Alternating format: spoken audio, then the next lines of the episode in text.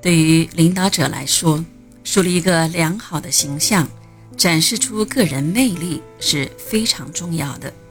做到了这一点，往往能够树立威信，得到下属的爱戴和支持，同时还能得到下属的效仿，使得自身的优良作风成为整个公司的行事作风。虽然洛克菲勒在外界颇受争议，但在标准石油公司里却是一个广受尊敬和爱戴的领导者。能够打造一个强大的、具有垄断性质的石油帝国，绝非洛克菲勒一人之力，而是得力于他的强大团队。洛克菲勒能够领导好这么一支团队，显然与他的形象和魅力分不开。一八七四年四月，洛克菲勒在欧几里得大道买下一栋四层大楼，这就是标准石油公司的办公楼。每天早上九点十五分，洛克菲勒准时到达公司，这是他一贯上班的时间，从来不曾迟到过。虽然一向提倡朴素，但他对衣着十分讲究。让很多人都大感惊讶。有位公司职员回忆道：“洛克菲勒先生高贵又沉稳，每天穿的衣服都一尘不染，就像是刚从包装盒里拿出来的一样，还戴着礼帽和手套，手里拎着一把雨伞。”洛克菲勒坚持让自己的皮鞋一直锃亮。而且在每个办公套间都免费给职员们配备了擦鞋工具。洛克菲勒蓄着胡子，理发师每天按时来给他精心修剪，这是洛克菲勒给人留下的整体形象。从洛克菲勒给人们留下的整体印象上，不难看出，洛克菲勒是一个生活严谨的人。他很注意自己在公司的形象，因为他知道，形象是一个人的第一名片。以干净整洁的形象出现在公司员工的面前，这不仅是对公司的尊重，更是对公司所有员工的尊重。而且，他是公司最高层的领导者，一位领导者的作风在很大程度上。会影响整个公司的作风。如果他不能做到严肃整洁的话，那么公司的员工就更加没有理由做到严肃整洁了。洛克菲勒给自己塑造的这一形象，初步体现出了他作为领导的个人魅力。洛克菲勒早年做过部记员，因而对记账十分看重。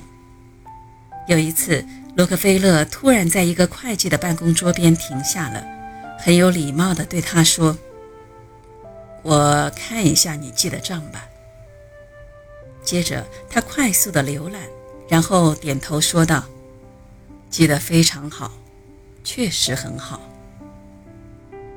突然，他指出了问题所在：“这个地方有一个小小的错误，请你改正一下。”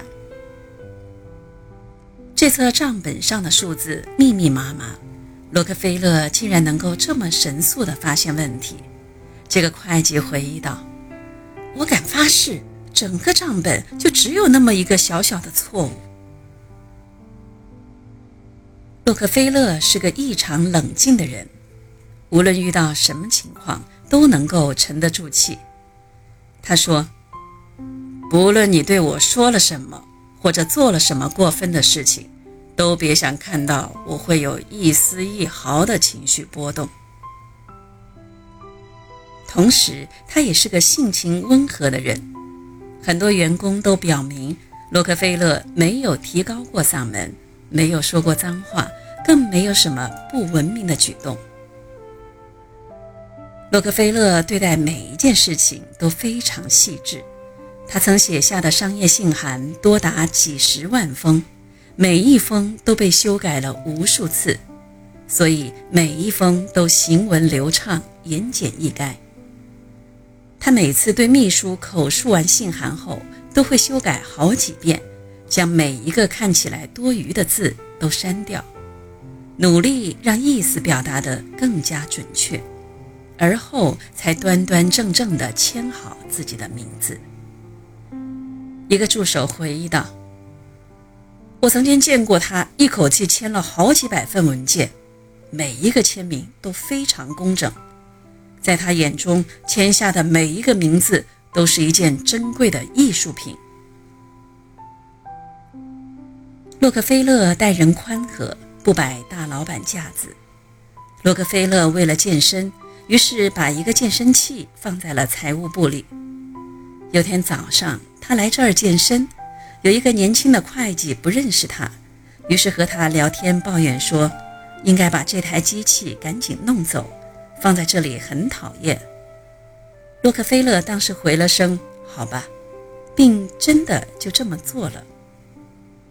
不久之后，这个会计才知道上次见到的是洛克菲勒，因而心里非常害怕。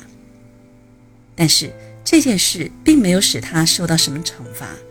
对那些贪污公款的职员们，洛克菲勒也没想将他们告上法庭，只是将其解雇而已。在标准石油公司里，员工们都觉得洛克菲勒是一个合格的领导。他行为得体，而且关怀大家。有个工人回忆说道：“不管遇到谁，他都会点点头和人打招呼。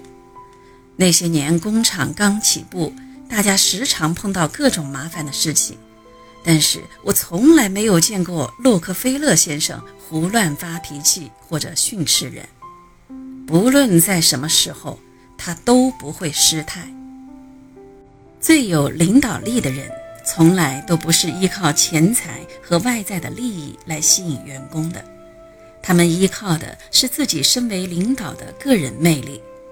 洛克菲勒无疑就是这样的人，而且依靠钱财收揽人心，毕竟是靠不住的。